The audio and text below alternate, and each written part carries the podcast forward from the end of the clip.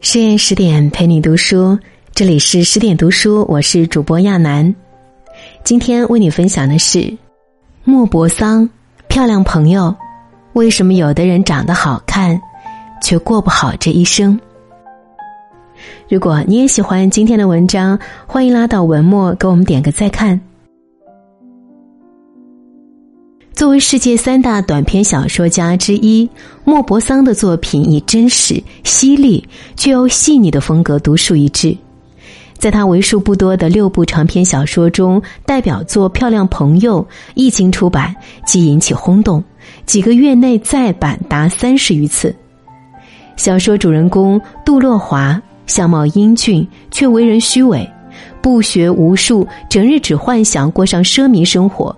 最终，他在虚荣的路上越走越远，彻底迷失自我，走向极端。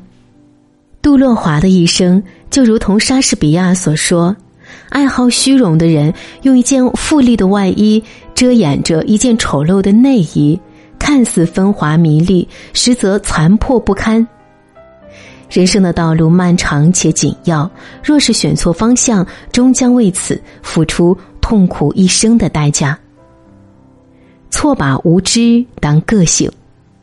杜洛华是巴黎城郊的一个市井小平民，他对生活有着远大的理想，却屡被现实所打败。为了成为一名绅士，父母送他上中学，可他念完高中后却没有拿到文凭，他干脆转去服兵役，幻想着当上军官，再升为上校、将军。然而，还未干满五年，他又厌倦了军旅生活。但因为长着一副迷人外表，杜洛华在军营时就深受女人青睐。收税官的女儿为他放弃一切，同他私奔；公证人的妻子为他寻死觅活，差点投河自尽。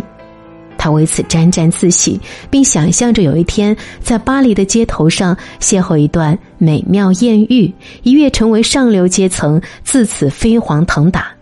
他自恃貌美，便把他理所当然的作为获取利益的武器。从部队退役后，他来到了巴黎闯荡，开始对浪漫繁华的巴黎想入非非。然而，在巴黎半年，他只勉强混了个铁路办事处小职员，生活穷困潦倒，每日数着口袋里的碎钱度日。幸运的是，他遇到了老战友弗雷吉埃。此时的弗雷吉埃已是《法兰西生活报》的栏目主编。他见杜洛华可怜，便推荐他进入报社，使他成为了一名记者。进入报社工作后，杜洛华没有花心思提高文笔能力，反而和从前一样狡黠的把平步青云的希望寄托在女人身上，陆续又靠三个女人得到自己想要的金钱和地位。心理学家大卫·邓宁曾在著名的邓克效应中提出，平庸之人有一种虚幻的自我优越感，陷入单一认知里而不以为然。无知并不可怕，可怕的是你还把它当做个性。很多时候，阻碍我们前进步伐的不是无知本身，而是坚持愚昧，自以为是个人的利器。错把捷径当方向。在报社干了两个月后，杜洛华不甘于这种平庸的生活，他焦灼的想找到一个快速成功的捷径。比如一位能够寄托前程的女子，帮助他跻身上流社会。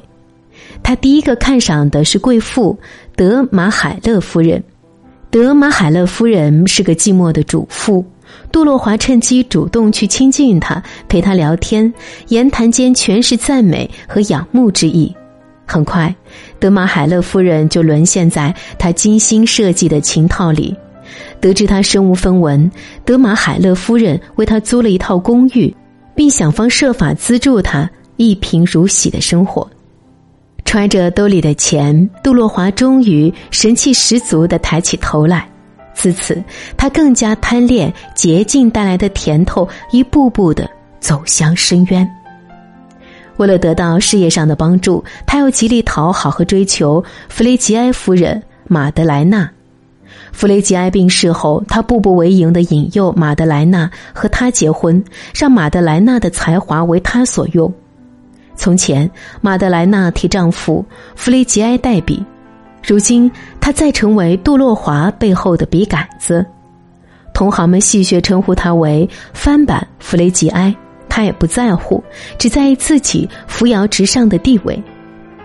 拥有马德莱娜的才华，杜洛华果真平步青云，很快就成为了报社的栏目主编。然而，杜洛华并不满足于此。为了得到更大的利益，他再去勾引报社老板娘华尔特夫人。华尔特夫人为他神魂颠倒，从丈夫那偷听到商业机密，给他带来了一笔意外之财。杜洛华为了利益，终其一生都在攀附捷径，靠迷惑得到物质、金钱和地位。陈明在《奇葩说》中说过这样一句话。只要人生中有捷径，捷径很快就成了唯一的路。其实，最近的捷径往往是最坏的路。当捷径走上瘾了，人就会变得懒惰，遇到事情首先想到的便是投机取巧。一次投机或许会带来美好幻觉，一次次取巧却只会越走越险，最终陷入欲望深渊。能踏踏实实办事，就别走捷径，一步一个台阶，才能最终到达金字塔顶端。错把欲望当坚持。彼时在名利场混出小名气的杜洛华，已经被物欲和浮华彻底蒙蔽双眼。他一步步往上爬升，但内心的虚荣却永远得不到满足。先是华尔特夫人为他带来商业机密，让他得以狠赚七万法郎意外之财。杜洛华乐得半夜睡着都能笑醒，不断畅想要如何花这笔钱。不久后，妻子马德莱娜的好友沃德莱克病逝，他把百万遗产全部赠予了马德莱娜。杜洛华对妻子极度的发狂，想尽办法从他那榨取了五十万法郎。杜洛华得意忘形，自以为非常富有。然而，当他得知华尔特在摩洛哥债券上赚了三四千万时，他一下子又觉得自己穷得可怜，对华尔特眼红的要命，并开始妒恨所有人。得到越多，杜洛华就越是愤世嫉俗，总是陷于郁郁不乐的坏情绪中。马德莱娜十分不解，多次说道。你总那么抱怨，可是你的地位多优越啊！可杜洛华的心中只剩妒恨。他觊觎华尔特的庞大财产，又把坏主意放到了华尔特女儿苏珊娜身上。为了得到苏珊娜的丰厚嫁妆，杜洛华不惜一脚踢开马德莱娜，再和苏珊娜结婚。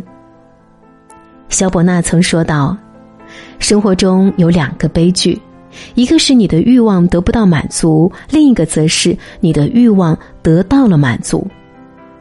人世间的很多痛苦，皆因人的欲望扭曲而生。倾其所有买一个名牌包包，满足了当下虚荣，却陷入更大的生活困境。想要过上光鲜亮丽的生活，却只有变着法儿去包装朋友圈。很多时候。